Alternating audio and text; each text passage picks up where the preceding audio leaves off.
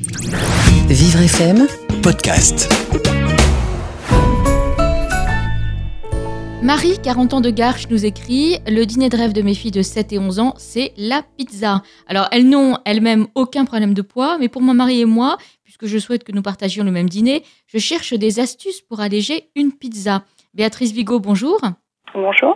Alors, vous êtes l'auteur de Tarte Quiche, les meilleures recettes revisitées en plus léger aux éditions Larousse. Qu'est-ce qu'on peut conseiller à Marie? Alors c'est vrai que la pizza, souvent ça fait l'unanimité. Hein. Je, je vois aussi dans ma famille, euh, c'est un petit peu le plat préféré des enfants, mais on n'est pas obligé non plus de faire une pizza quatre fromages tous les jours.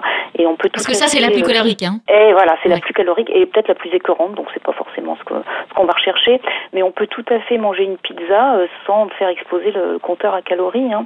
Euh, parce que déjà la, la pâte à pizza en elle-même est beaucoup moins riche qu'une pâte à tarte. Euh, c'est de la farine, de l'eau, de la levure, un tout petit peu d'huile d'olive, donc en soi c'est pas très très calorique. Et puis pour ce qu'on va mettre sur la pizza, moi je conseille déjà de mettre de la, de la un, cou- un coulis de tomate. hein, Ça, c'est pas calorique. Qui, qui est pas calorique et profiter de la de l'été pour mettre euh, bah, pas mal de légumes. On peut imaginer de mettre par exemple des, des rondelles de courgettes, euh, pourquoi pas d'aubergines. On peut remettre des, des rondelles de tomates ou des tomates cerises sur euh, sur une pizza.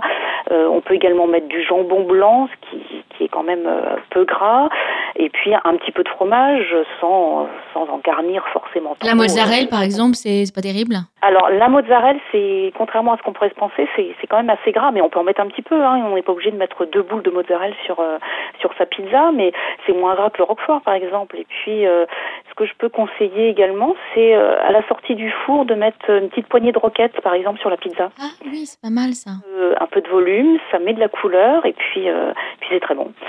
Et tout ce qui est euh, anchois, olives, euh, les choses qu'on trouve habituellement sur les pizzas, qu'est-ce que vous en pensez? Alors les olives, c'est assez calorique. Il faut savoir que les olives noires sont encore plus riches que les olives vertes. En plus, c'est très salé. Euh, les anchois, c'est pareil, c'est quand même très salé. Bon, si ce sont des anchois euh, qui ne sont pas marinés dans l'huile, pourquoi pas. Hein.